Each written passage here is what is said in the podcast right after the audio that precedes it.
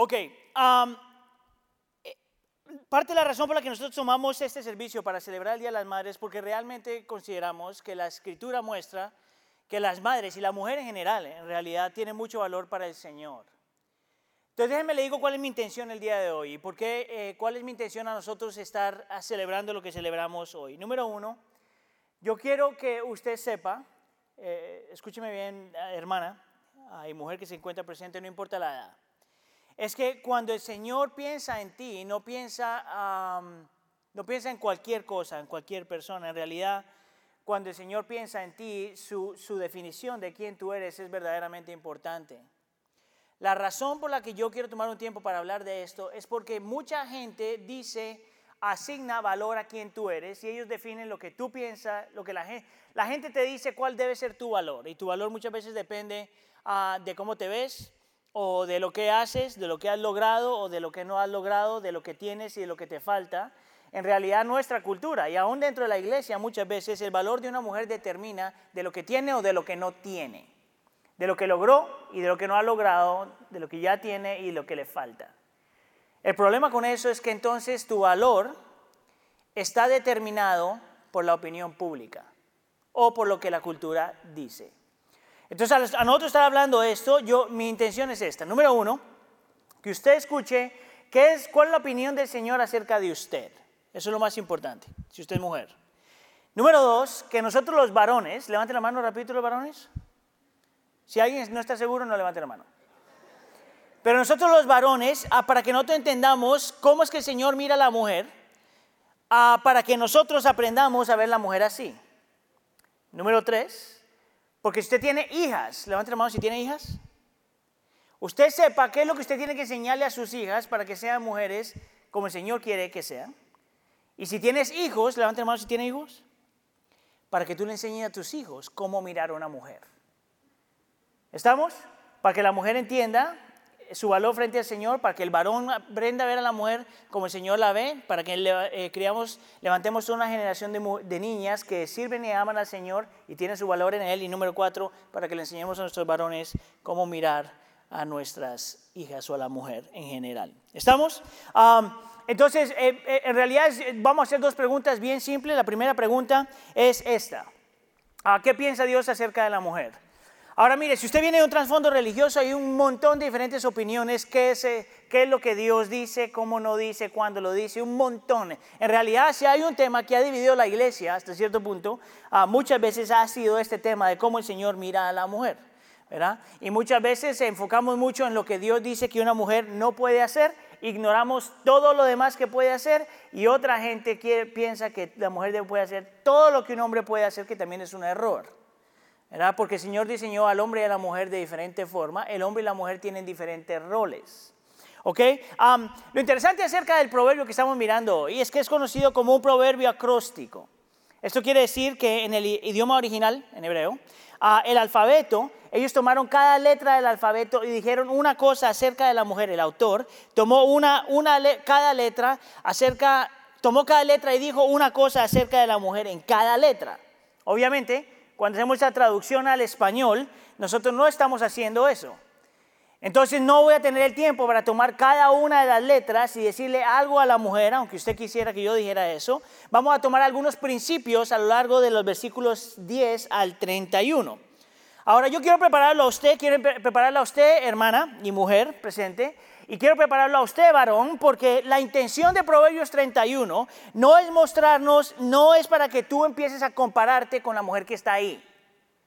Escúcheme acá. A las damas aquí presentes, a nosotros estar estudiando Proverbios 31, yo no quiero que te empieces a comparar con esa mujer. Te digo por qué. O si tú estás con tu esposa y tu familia, que no empieces a comparar a tu esposa y tu familia con esta mujer. La razón por la que estoy diciendo esto es porque Proverbios 31 te muestra la imagen de la mujer ideal, la mujer perfecta, la super mujer, la mujer que solamente vamos a encontrar cuando lleguemos al cielo y todos seamos completamente santificados. Tú tienes que mantener eso en mente porque la inclinación del corazón va a ser automáticamente compararse con esta mujer. Yo no creo que sea la intención del texto, No pienso que la intención de Proverbios 31, para que tú te empieces a comparar, nosotros comparemos con esta mujer. Yo entiendo que la intención del texto en realidad es para que tú sepas cómo es que el Señor te ve. En otras palabras, para que tú veas qué tan importante eres, qué tanto potencial tú tienes y qué tanto valor tú tienes. Te lo digo otra vez. La intención de Proverbios 31 no es para que tú te compares con esta mujer que no existe. No hay una mujer que tenga todas estas cualidades. Yo sé que algunos de ustedes piensan que la tienen. No, mentira, nadie piensa eso.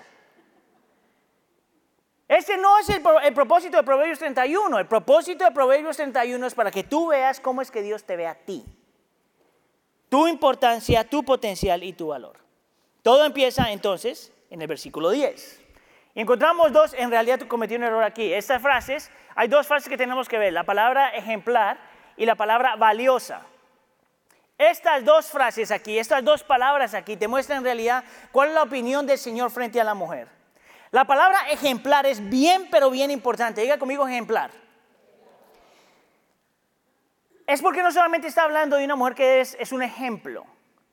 La raíz de la palabra ejemplar en el original significa algo parecido a esto una mujer de virtud, una mujer de fuerza física, una mujer capaz, una mujer que vive con excelencia, una mujer competente, una mujer valiente.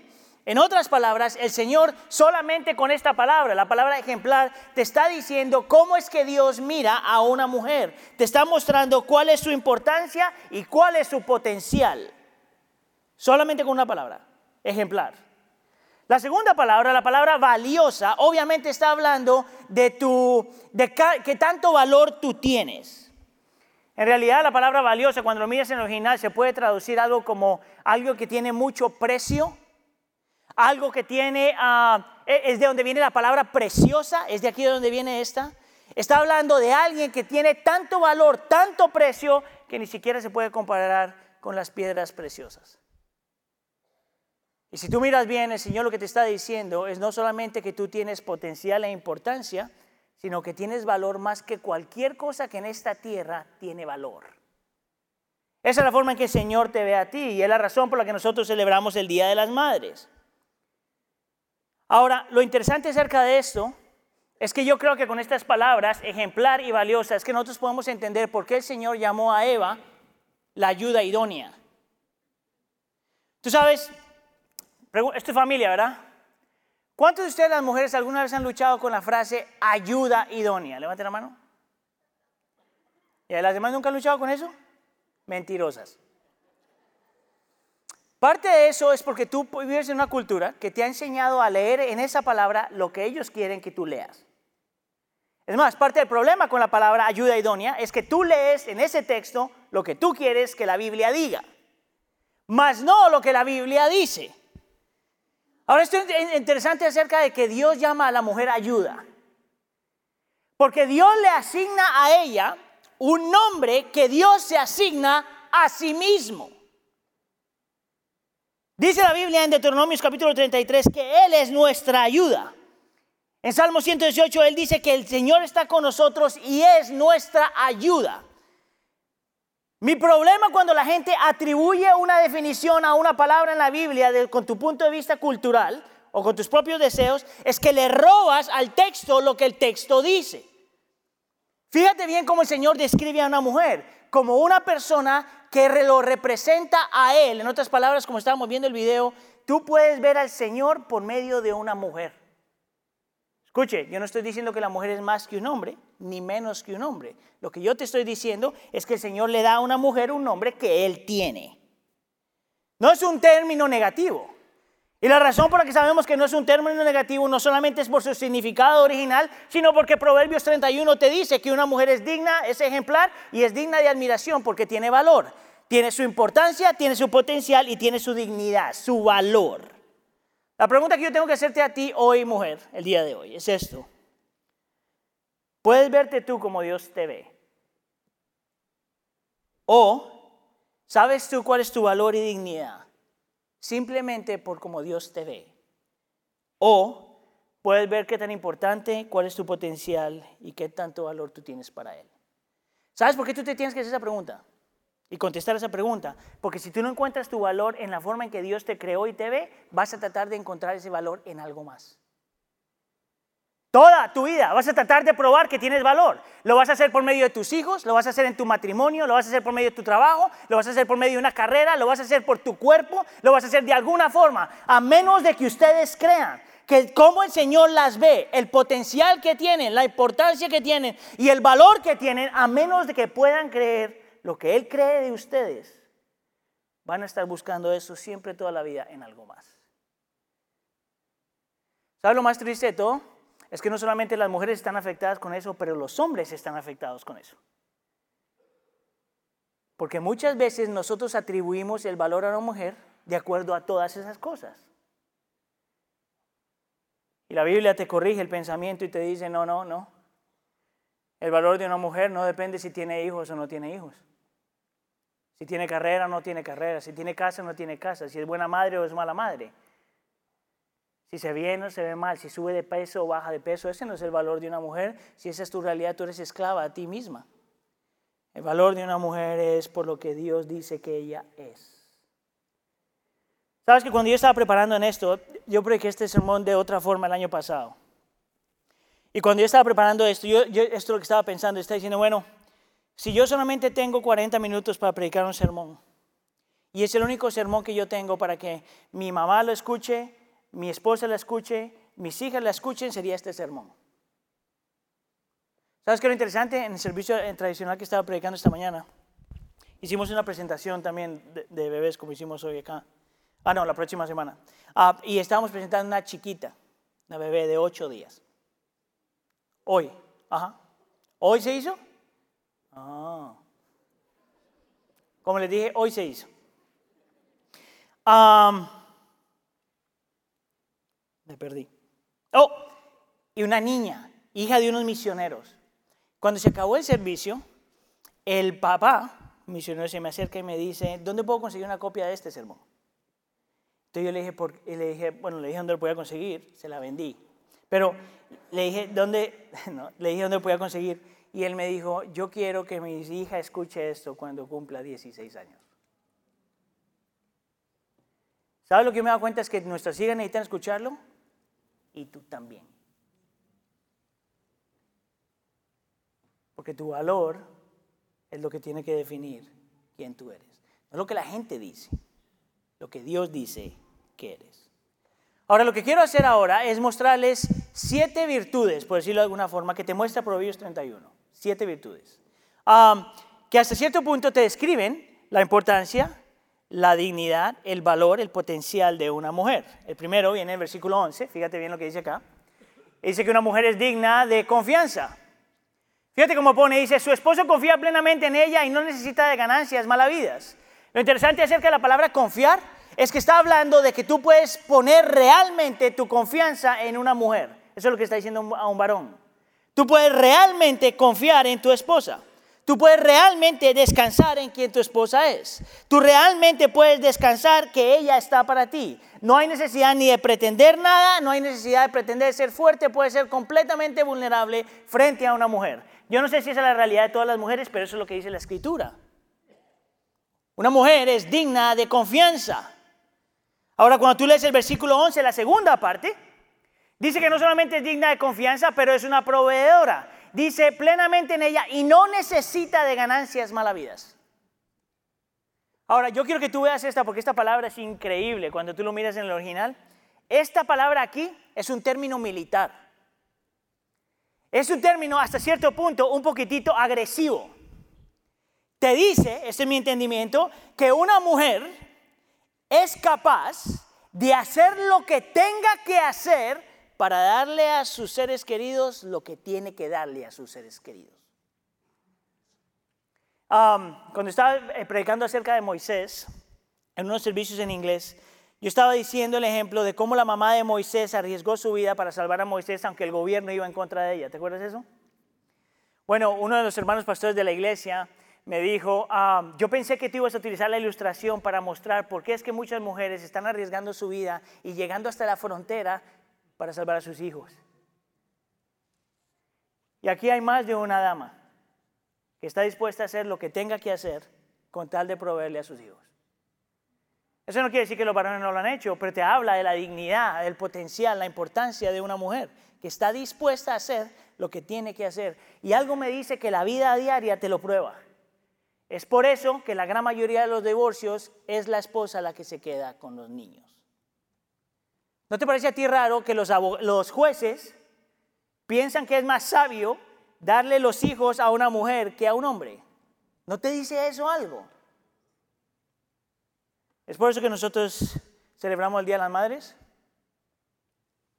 Porque estamos celebrando de la forma en que el Señor te creó, de la forma en que Él te ve. Es un lenguaje que habla de una persona que es guerrera en su corazón y está dispuesta a hacer lo que tiene que hacer. Es más, cuando sigue leyendo el texto, en el versículo 14 eh, te dice que ella trae la comida aunque esté bien lejos. El versículo 15 te dice que provee toda la comida para su hogar. De los versículos 21 y 22 te dice que provee todo lo que la familia necesita.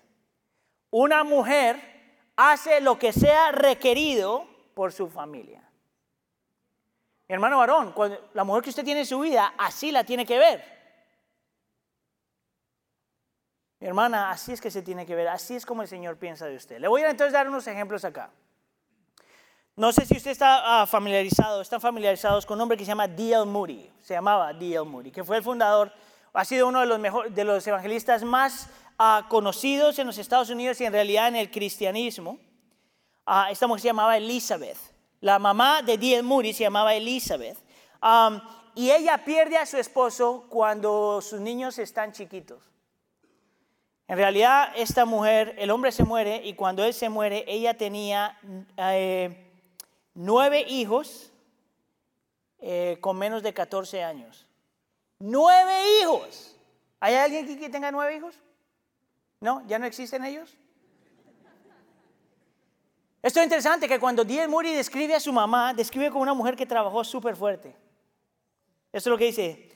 Trabajaba de todas las formas posibles, arando la tierra y sembrando el cultivo, buscando trabajo en las familias cercanas, hizo la ropa y hacía la ropa de todos nosotros, pero escucha aquí, e hizo de su vida lo principal y lo que traía mayor placer para ella, el instruirme y criarme en la amonestación del Señor. Ahora, cuando le preguntaban de dónde salía su fuerza, esto es lo que ella decía, mi confianza es en Dios, mi confianza es en Dios. ¿Tú sabes que hay un dicho que dice que detrás de cada gran hombre hay una gran mujer? ¿Usted ha escuchado eso? Eso puede ser verdad, pero eso no es verdad siempre. Lo que sí es verdad siempre, escucha aquí, es que antes de cualquier gran hombre siempre hay una gran mujer. No que detrás de cada gran hombre hay una gran mujer, pero que antes de cualquier gran hombre siempre hubo una gran mujer. Es por eso que nosotros le damos gracias a Dios por las mamás que tenemos. ¿Qué viene, a, ¿Qué viene a tu mente cuando tú piensas en esa frase? ¿Qué gran mujer hay detrás de tu vida? Detrás de mi vida hay muchas incluyendo mi mamá, incluyendo mi esposa. Por eso que nosotros celebramos lo que celebramos. El versículo 13 describe a la mujer como una mujer creativa. Anda en busca de lana y lino y gustosa, trabaja con sus manos. Describe a la mujer como una mujer ingeniosa. Versículo 14, es como los barcos mercantes que traen de muy lejos su alimento. Lo interesante es que te muestra una mujer que es todo eso y encima le gustan los negocios. Es una mujer de negocios. Es una mujer que hace trueque cuando tiene que hacer trueque. Es una mujer que puede compra, dice el versículo 16, compra tierra para construir su casa. El versículo 18 dice que hace negocio y siempre gana. El versículo 24 dice que hace ropa y luego la vende. Viene una mujer que te describe que está dispuesta a hacer lo que tiene que hacer para proveer para su familia. ¿Sabes lo que se me venía a la mente cuando estaba pensando esto?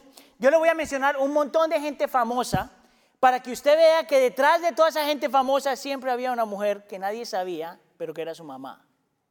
Entonces, si ustedes están ah, familiarizados con un hombre que se llama John Piper, uh, un pastor americano muy conocido, escrito mucho, hombre que ha influenciado mucho mi forma de ver la escritura también y leer la escritura. Lo interesante acerca de John Piper es que su papá también era predicador. Pero porque su papá era predicador eh, de los que lo invitan a un montón de lugares, de, de 365 días al año, él gastaba 250 días fuera de casa, en un año. Cuando John Piper habla de su mamá, cuenta que ella nunca se quejó. Y la razón por la que nunca se quejó es porque ella entendía que el llamado de su papá, de John Piper, era hacer eso. Ese era su llamado, por lo tanto ella nunca se quejó. Ahora, cuando él escribe a su mamá, cuenta una mujer que trabajaba, e, él la llamaba omnicompetente, quiere decir, podía hacer todo lo que tenía que hacer. Y decía, desde limpiar hasta cocinar, apagarlas, apagar los bills, arreglar la casa, a contratar gente para que, para que arregle la casa, a enseñarle a sus hijos su fe. A usted lo interesante acerca de esta mujer.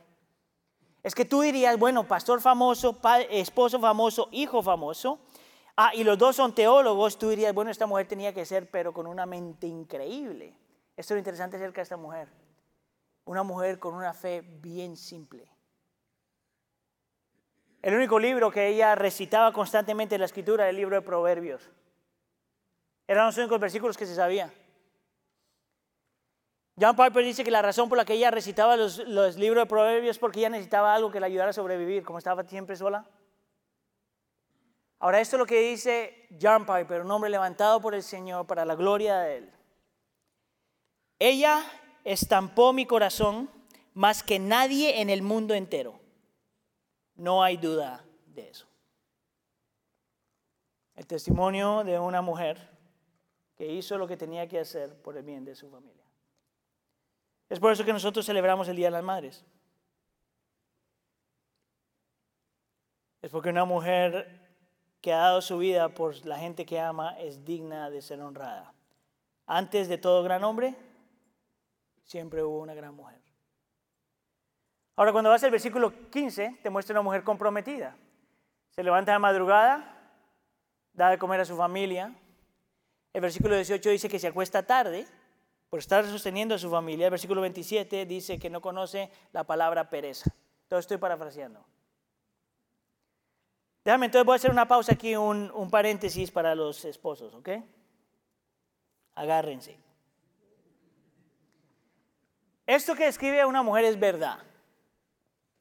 Yo lo he visto en mi esposa, yo lo he visto en mi mamá, yo lo vi en mi abuela, yo lo veo, bueno, en mis chiquitas todavía no lo veo, porque todavía no han aprendido, pero en las demás mujeres que yo conozco cerca a mí eso es verdad. Es por eso que tengo un conflicto tan criminal con ustedes los varones. Porque por alguna razón los varones hemos creído que cuando llegamos a casa después de trabajar, es relaxing time. ¿No te parece eso un poquito irónico? La realidad es que tú y yo no tenemos relaxing time. Nosotros terminamos de trabajar para seguir trabajando. Entonces, si tú te acuestas y no estás hecho pedazos por lo que hiciste fuera de casa y en casa, tú todavía no eres varón. Eres hombre, pero no varón. Porque la mujer sí te lo muestra. Es por eso que tenemos que celebrar el Día de las Madres. Porque el Señor dice que la mujer, en, de la forma que lo diseñó, es comprometida. Déjame te cuento esta historia. Esta es la historia de Christopher Ewan, un hombre que estuvo parte de nuestra iglesia por mucho tiempo, un hombre que luchó con homosexualismo prácticamente 30 y algo años de su vida. Su esposa, Ángela, ah, no era creyente ni Christopher tampoco. Eh, el Señor luego salva a este muchacho y lo hace una persona que va alrededor del, país hablando, ah, hablando, instruyendo a la gente frente a este tema. Lo interesante, ellos escribieron un libro, creo que el libro en español se llama Em, ya no soy yo. Eh, toma el versículo de Gálatas capítulo 2. Eh, lo interesante es esto, es que esta mujer se convierte uh, un año antes y empieza a orar por Christopher día y noche. Ella hace un, como un closet en su, en su casa y ahí se mete, es como un baño. Y se mete ahí, mamá dije. ¿O dije esposa? Mamá, perdón, mamá. Es, eh, empieza a orar por este muchacho día y noche, día y noche, día y noche. Este muchacho empieza, se mete en drogas y luego empieza a vender drogas y vive su vida homosexual y empezó a hacer tantas cosas que lo meten a la cárcel y estuvo en la cárcel por seis años. ¿Qué es lo que estaba haciendo Ángela durante todo este proceso? Lo mismo, orando, orando, orando, orando. Un día el Señor salva a este hombre en la cárcel. Y cuando sale, él dice esto. No soy un cristiano gay o un cristiano heterosexual.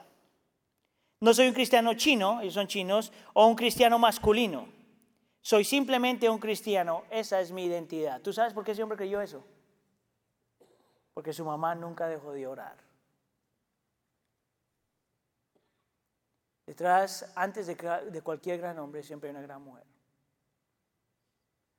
Tú tienes que entender, hermana, el poder de tu oración. ¿Y por qué el Señor te hizo mamá? Y el poder que tiene cuando tú oras por tus hijos. La Biblia muestra, por ejemplo, en el versículo 17, que eres una mujer fuerte. Decidida, se ciña la cintura y se apresta para el trabajo. Ahora, esto es lo interesante acerca de esta frase aquí, porque no es una frase que te habla necesariamente de la fuerza física, aunque puede estar ahí. Pero en realidad esta frase está hablando de una fuerza que tiene que ver más bien una fuerza espiritual y muchas veces una fuerza emocional, aparte de una fuerza eh, física. Mire, yo he compartido esto ya varias veces, pero siempre que yo pienso en la fuerza de una mujer, yo automáticamente pienso en Heidi cuando estaba dando a luz. Automáticamente. Yo creo que esta es una de estas cosas que hay una definición incorrecta cuando decimos que la mujer es, es, es frágil vaso es como un vaso frágil.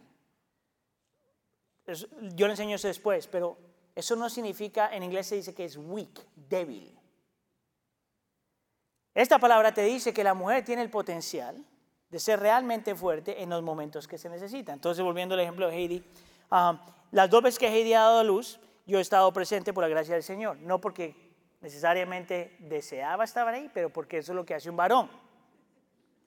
Y todo el mundo sabe que cuando alguien está dando a luz, el esposo entra porque tiene que ser un apoyo emocional para la esposa cuando está en estos momentos. Hay veces que uno lo que hace como varón realmente no es un apoyo, ah, más bien estorba, pero eh, uno tiene que cumplir su llamado.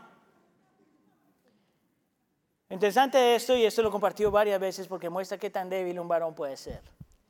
Es porque tú puedes ver el dolor de tu esposa dando a luz en el rostro, no tiene que ni siquiera decirlo, tú lo ves. Y es lo más frustrante que hay porque tú sabes que no hay nada que tú puedas hacer. Es más, muchas veces lo poquito que hacemos estorba. Entonces, mi amor, ¿estás bien? esa, esa es la idea. Lo interesante es que en todo este proceso yo veo a Heidi con este dolor, estoy viendo que está escuchando a los doctores y las enfermeras, está haciendo, está pasando todo esto, está pensando en Camila o Alejandra que está a punto de venir, ¿verdad? Y en medio de todo esto yo me empiezo a sentir como un poquito extraño. Y me empiezo como a marear. Ah, no, si me va a estar juzgando no les cuento la historia. La hermana, ay. Yo no dije que me desmayé dije que me estaba sintiendo débil. La cosa es que entonces Heidi está en la cama y entonces yo me apoyo en la cama para tocarle la mano, es lo único que puedo hacer. Y estoy así. Y de ahí hago así. Y Heidi me dice, ¿estás bien? Y es como que me hubiera dicho, Aníbal, no te preocupes, vamos a sobrepasar esto. Ese día marcó mi vida. Hay una razón por la que nosotros los varones no tenemos hijos. Porque nosotros no podríamos aguantar eso. Es por eso que celebramos el Día de las Madres. Hay un hombre conocido en la historia del cristianismo que se llama John Newton, un hombre que escribió un montón de himnos. Él tuvo a su mamá por siete años solamente los primeros siete años de su vida. Y esos siete años marcaron su vida. John Newton se perdió, se alejó del Señor, estaba, quería ser un hombre de negocios y hacer mucho dinero, y después se convierte, y lo que él dice después de que se convirtió es que se acordaba de lo que su mamá le enseñó. Y se acordaba, solo con siete años, de lo que su mamá le mostraba. Y esto es lo que él dice. Mi querida madre, además de los dolores que llevó conmigo, A menudo, a menudo me sostuvo con sus muchas oraciones y lágrimas frente a Dios y no dudó y no dudo que coseché los frutos de estas oraciones hasta el día de hoy. Cuando mira la historia de uno de los teólogos más conocidos en Estados Unidos, Hudson Taylor, ah, perdón, un misionero más conocido en Estados Unidos, Hudson Taylor, que se fue a la China, vivió 51 años en la China. Él reclutó, reclutó más de 800 misioneros a la China, fundó más de 125 escuelas y el Señor lo utilizó para que más o menos 18 mil personas vinieran a Cristo. En, en todo ese tiempo que estuvo allá, 51 años. Lo interesante es que él sabe que la única razón, una de las razones por la que el Señor hizo eso con él, es porque él sabía que su mamá estuvo orando por él todos esos años. La última vez que él vio a su mamá fue el día que partió para la China. Y todos esos años su mamá fue fiel orando por él. Cuando mira la historia de uno de los teólogos más conocidos en Estados Unidos, Charles Hodge, uno de los teólogos de Princeton uh, Theological Seminary, un hombre que su papá murió cuando él tenía siete años. La única persona que tuvo para enseñarle lo que significaba la fe fue su mamá. Y llegó a ser uno de los mejores teólogos en Estados Unidos. Charles Spurgeon, uno de los mejores predicadores en la historia del cristianismo. Su mamá Elisa ah, dio a luz 17 veces. Nueve de esos niños se murieron cuando eran bebés. La persona que lo trajo a los pies de Cristo fue su mamá. La persona que oró por él hasta que se convirtió fue su mamá. Detrás de, antes de cada gran hombre siempre ha habido una gran mujer. Es por eso que nosotros celebramos el Día de las Madres. Y el versículo 20 te describe a la mujer como una mujer compasiva, tiene, compasiva, tiene la mano, tiende la mano al pobre y con ella sostiene al necesitado. Digna de confianza, proveedora, creativa, ingeniosa, comprometida, fuerte y compasiva. Mire, mi hermana, no importa usted mamá o no. Esa es la descripción que la Biblia hace de una mujer como usted. Ese es tu potencial, esa es tu importancia, ese es tu valor. No lo que la gente dice, no lo que el espejo dice. Es lo que Dios dice. ¿Crees tú eso? ¿Crees realmente eso? ¿No te has hecho la pregunta por qué es que el Señor Jesús tuvo tantas interacciones con mujeres? Como Dios, hombre. ¿Tú te has puesto a pensar en eso? ¿Te has puesto a pensar por qué es que el Señor tuvo esta, esta, esta interacción con la mujer samaritana? Una mujer que nadie quería, que era rechazada por todos los demás. Sin embargo, el Señor se tomó el tiempo para tener una relación con ella, hablar con ella, ministrarla a ella. ¿Te has hecho la pregunta por qué? ¿Te has hecho la pregunta por qué el Señor Jesús en la Escritura, en los Evangelios, nos muestra a mujeres como ejemplos de fe? Las cinco vírgenes en, Mateo capítulo 25. En Lucas capítulo 4 habla de la mujer que ayudó al, profeta Elías. En el Lucas capítulo 18 te habla de una mujer que era persistente en la oración para que nosotros aprendamos de esa mujer cómo orar. En Lucas capítulo 21 te habla de una mujer que fue tan generosa que dio lo único que tenía para enseñarnos a nosotros lo que significa ser generosos. ¿Te has puesto a pensar por qué en Mateo capítulo 26 el Señor utiliza una mujer que era del mundo para, para ungirle sus pies? Y dice que todo el mundo se acordaría de esa mujer por siempre. ¿No te parece que la escritura está interesado en elevar la dignidad potencial e importancia de una mujer? ¿No te has puesto a pensar por qué es que el Señor le enseñó a la mujer teología? Pregúntale a Marta y a María. Pregúntale a María, a, María Magdalena, que fue la primera mujer que experimentó, que vio la resurrección y fue la primera mujer que predicó la resurrección. ¿Tú no te has puesto a preguntarme por qué hacen eso? ¿Por qué la escritura es tan clara acerca del valor, la importancia, importancia y el potencial de una mujer? Cuando tú mires a Pablo y mira a Priscila, su compañera, con su esposo en las misiones. Cuando tú miras, por ejemplo, a Phoebe, ¿es en español?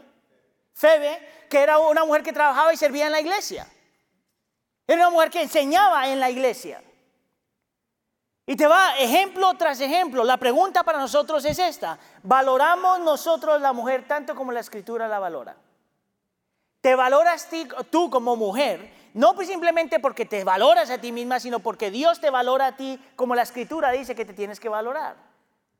Tu valor no depende de lo que logras o no logras, de lo que tienes o lo que no tienes, si eres buena mamá o no tan buena mamá, si eres tremenda esposa o no eres tan buena esposa, si tienes mucho, si eres delgada, si todo se ve bien, tu valor no depende de eso. Tu valor depende de cómo Dios te ve. Dale gloria al Señor. Ahora, hay una diferencia entre una mujer en general y una mujer creyente. Porque tú ya tienes dignidad por la forma en que el Señor te creó, simplemente por cómo el Señor te creó. Pero una mujer creyente tiene algo que aún la mujer no creyente no tiene. Y es la belleza del corazón. Es por eso que el segundo punto aquí es, ¿qué es lo que te hace a ti verdaderamente hermoso? Y, esta, y el texto que leímos nos dice en dos cosas lo que realmente te hace hermosa. Escucha aquí este versículo, versículo 30, 26. Dice que cuando habla lo hace con sabiduría, cuando instruye lo hace con amor. La razón por la que nosotros estamos poniendo esta palabra sabiduría en diferente color es porque la palabra sabiduría es donde nosotros sacamos la palabra gracia en el Antiguo Testamento. En otras palabras, esta mujer está dispuesta a hacer todo lo que tiene que hacer dice todo lo que tiene que decir, logra todo lo que tiene que lograr, porque ella misma ha experimentado lo que significa la gracia en su vida. Tú das gracia porque gracia has recibido. Tú extiendes gracia porque gracia has recibido.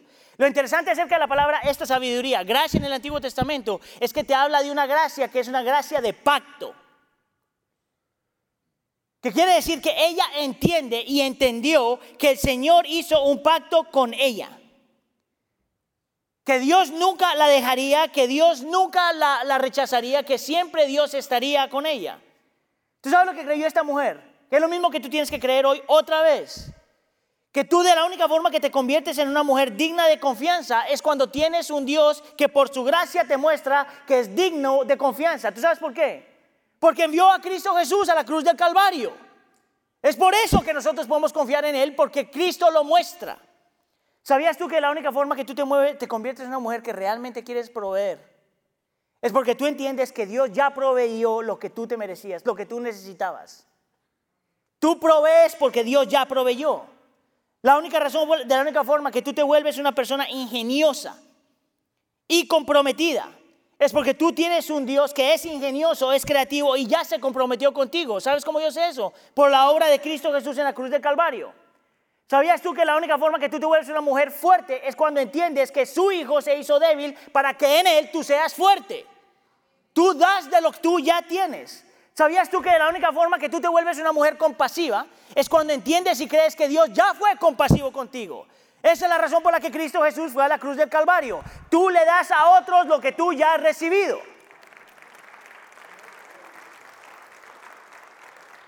Es por eso que esta palabrita es tan importante. Lo que te hace hermosa a ti, aparte de todo lo demás, es quién eres en Cristo. ¿Tú sabes lo que me hace a mí ver a mi mamá hermosa y a mi esposa hermosa? No solamente todo lo físico, sino su corazón. Eso es lo que yo quiero para mis hijas. Su corazón. ¿Sabes por qué? Porque todos los demás, todos los demás le van a asignar valor en todo lo demás, menos su corazón. Mi hermana, todo en su vida va a cambiar. Su cuerpo va a cambiar, tus habilidades van a cambiar, tus talentos van a cambiar, lo que la gente valora va a cambiar. ¿Sabes lo mejor de ti? Lo mejor que te queda y lo que se pone mejor con el tiempo, tu corazón. Por eso, varones, que nosotros estamos, estamos llamados, si estás casado, a amar el corazón más que cualquier otra cosa. A cuidar el corazón de nuestras esposas más que cualquier otra cosa. A desear el corazón de nuestras esposas más que cualquier otra cosa. Todo lo demás es secundario. ¿Crees tú eso, varón? Eso es lo único que importa. Ahora la Biblia no para ahí porque te muestra algo más acerca de esta mujer. Que es una mujer que le teme al Señor. ¿Sabes qué significa eso? Que es una mujer que está intoxicada con el valor, la belleza y la supremacía de Dios. Que es una mujer que está tan intoxicada con, Dios, con que Dios es, que todo lo demás se vuelve secundario. Eso es lo que te hace hermosa. Eso es lo que yo veo a mi mamá, eso es lo que veo a mi esposa, eso es lo que quiero para mis hijas. ¿Ves cómo estos versículos cambian completamente la forma en que te debes ver tú como mujer? Cambia completamente la forma en que nosotros vemos a nuestras esposas, nuestras mamás, nuestras hermanas. Cambia completamente la forma en cómo yo quiero criar a mis hijas. Cambia completamente la forma. Yo no tengo hijos, gracias a Dios. Pero cambia completamente la forma en que ustedes crían a sus hijos. Varones. Es por eso que nosotros celebramos el Día de las Madres. Déjame volver a la historia de la mujer samaritana. ¿Tú te acuerdas que esta mujer tiene ese encuentro con el Señor Jesús? El Señor Jesús la confronta con los cinco maridos que tenían, que ninguno era marido. Y después de que tiene este encuentro con el Señor Jesús, ella vuelve al pueblo y le empieza a decir a todo el mundo lo que había encontrado. ¿Tú sabes por qué? Porque ella encontró en el Señor Jesús al esposo que siempre había querido. Encontró en él el amor que siempre había deseado. Encontró el, el hombre que siempre había estado buscando. Y encontró él el Salvador que tanto necesitaba. Eso es lo que cambia tu vida. ¿alguna vez te has hecho la pregunta por qué es que María Magdalena fue una de las personas que el Señor escogió para que pudiera ver la resurrección? Porque Lucas capítulo 8 nos dice que esta mujer había tenido un montón de demonios adentro. Y en Cristo Jesús ella encontró su protector, el que la defiende, su líder y el que la sana. Eso es increíble. ¿Sabes lo que te hace realmente hermosa? Cuando encuentres en Cristo Jesús todo lo que estás buscando en otros lugares. ¿Crees tú eso? Que vamos a hacer algo entonces. Voy a pedir por favor que todo el mundo se ponga de pie. Baby, can you come? Ahora miren, no todas son aquí mamás, pero no importa porque nosotros vamos a orar por las mujeres. Y de ahí vamos a orar por las mamás. Entonces lo que quiero que tú hagas es, vamos a hacerlo aquí eh, nosotros, callados. Yo quiero que tú busques, tienes a tu mamá, a tu esposa, a tu hermana, a tus familiares o a una mujer que está cerca de ti. Si es mujer, no es con cuidadito, ¿ok? Por si acaso. Ah, y yo quiero que le demos gracias al Señor por la persona que tienes al lado tuyo, si es que la tienes al lado tuyo.